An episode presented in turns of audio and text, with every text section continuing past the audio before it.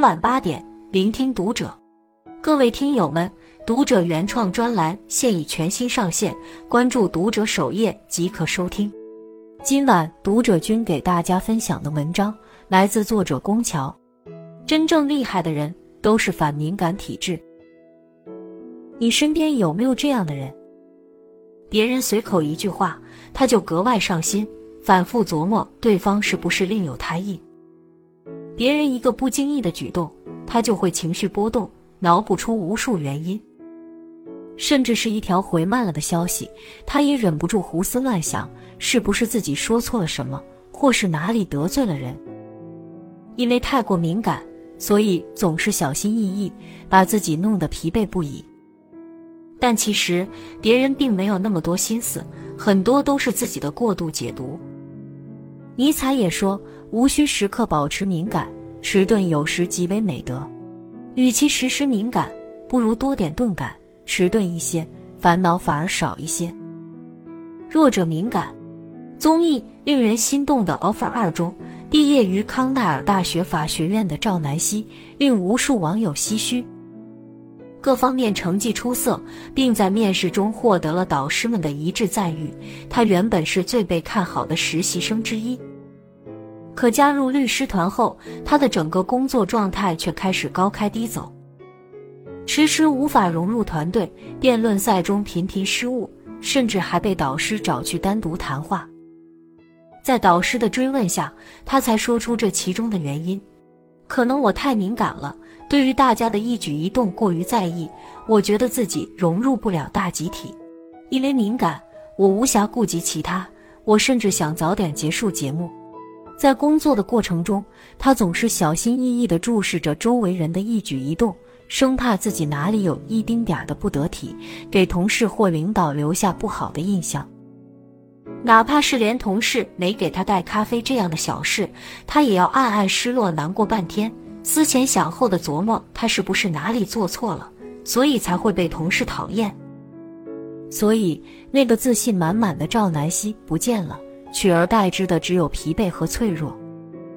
俗话说：“有心者有所累。”无心者无所谓，过度敏感只会让简单的事情复杂化，甚至是凭空生出些事端来。事事敏感，那生活中便都是天大的事；迟钝一些，才能将大事化小，小事化无。高敏感者喜欢对捕捉到的信息过度加工，又容易被小事刺激，别人无意的眼神、玩笑话，都要在心里反复揣摩，各种解读。对别人的言行太过敏感，就像是把情绪的开关交到别人手上，喜怒哀乐都由别人说了算。人这一生何其漫长，若是所有的细枝末节都要去在意和深究，那内心便不会有片刻安宁。活得钝一些，才不会有那么多负担，也能让自己更好的去对抗生活中的风雨波澜。强者钝感。作家李小艺曾在抖音上分享过这样一段经历：他以前是典型的敏感体质，别人一句批评就能让他垂头丧气半天，受到一点质疑，他就会拼命的解释，过度敏感让他十分痛苦。直到有一次，他看到一段黄渤的采访，黄渤说，在他没成名时，曾在一部电影里演过一个戏份很少的劫匪。那天他到了片场，发现整个现场一个认识的人都没有，只听见导演问：“劫匪来了没有？”他连忙凑上去答复，导演却只是很轻蔑地看了他一眼，语气不善地说道：“这不胡闹吗？谁让你来的呀？”黄渤心里很不是滋味，但还是好声好气地请求导演给他一个机会，然后迅速调整了心情。全身心的投入拍摄，由于黄渤过硬的演技，试镜的效果非常好，一条就过了。结束后，他又找到导演毛遂自荐，说自己还有好几种演法。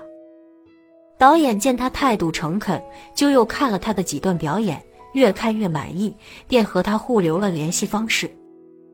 而黄渤也因这次机会，慢慢打开了戏路。李小艺感慨道：“一个人只有戒掉了敏感，才能真正变得优秀。”的确，生而为人，在前行的路上，或许我们都曾遭到过别人的白眼和责难，也听过一些难听的话。当那些负面的感受来袭时，都会觉得十分受伤，恨不得就此逃避，再也不去面对。可躲得开一时，躲不开一世。怀揣着一颗敏感脆弱的心，注定到不了远方。唯有修得一颗迟钝之心，才能在人生路上轻装前行。就像《钝感力》中的那句话：“我对别人的评价和嘲讽没那么敏感，甚至有点迟钝。别人对我的评价影响不大，我只关心自己进步了没有。”敏感是一种天赋，钝感是一种修行。钝绝非愚笨或厚脸皮，而是一种能专注于自身、屏蔽外界干扰的能力和韧性。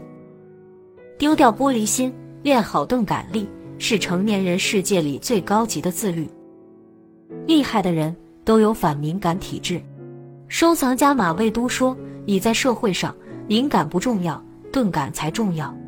敏感之人最容易受伤，而钝感的人抗挫能力往往会更强。”作家渡边淳一曾分享过一段他在医学院做助手时的经历。他当时的教授是个脾气暴躁的人，所有的同事都避而远之，唯有一名医生常常主动和教授一起工作。可教授依旧对其毫不留情，也是动辄就骂，甚至骂得更多更狠。但这名医生从不介怀，每次挨骂后都坦然地回答是是，接着再虚心的请教。即使被骂得灰头土脸，他过一会儿也会忘得干干净净。不是去泡澡，就是和同事继续谈笑风生。那时大家都没少笑他喜欢自讨苦吃。直到后来，他在众人中脱颖而出，不仅成为了医疗部最出色的外科医生，还当上了一家大医院的院长。渡边这才明白，原来教授的责骂批评，他根本没有往心里去，只是把那些对自己有用的专业知识一一吸收。心理学家达科沃斯研究发现，决定一个人是否成功最重要的因素，不是智商、情商，也不是人脉、天赋，而是一个人坚韧不拔的能力。这个在心理学上叫心理韧性，也就是我们常说的反敏感体质。成年人的世界里，受挫是常态，顺风顺水是意外。有人之所以能走得更快，不过是戒掉了敏感。让自己专注于成长。如果你也想拥有反敏感的体质，不妨试试这几个方法：一、学会合理归因。研究发现，敏感的人倾向于向内归因。比如，当别人阴沉着脸时，敏感的人容易想：是不是我又做错了什么？而钝感的人倾向于向外归因：他是不是遇到烦心事了？还是他这个人本来就很严肃？很多时候，当你不停地从自己身上找问题时，不妨停下来想想，或许这一切都与自己无关。合理归因，不必为别人的情绪买单，善待自己，任何时候优先照顾好自己的心情。二，多把注意力放在自己身上。心理学中有个聚光灯效应，说的是我们的注意力就像一盏聚光灯，它照向哪里，哪里就更清晰。对人的影响也就越大。总把聚光灯照在别人身上的人，情绪就难免被人牵动，从而失去了自己对心情的掌控力。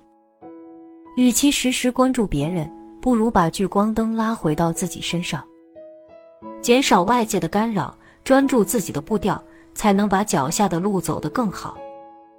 三，给自己积极的心理暗示。不必去重复强调不好的事，多给自己一些积极的心理暗示。心理学家巴甫洛夫认为，暗示是最简单的条件反射。积极的心理暗示能帮人抵抗大部分的烦恼，而消极的心理暗示则会让人更沮丧。一个积极乐观的心态是治愈一切的良药。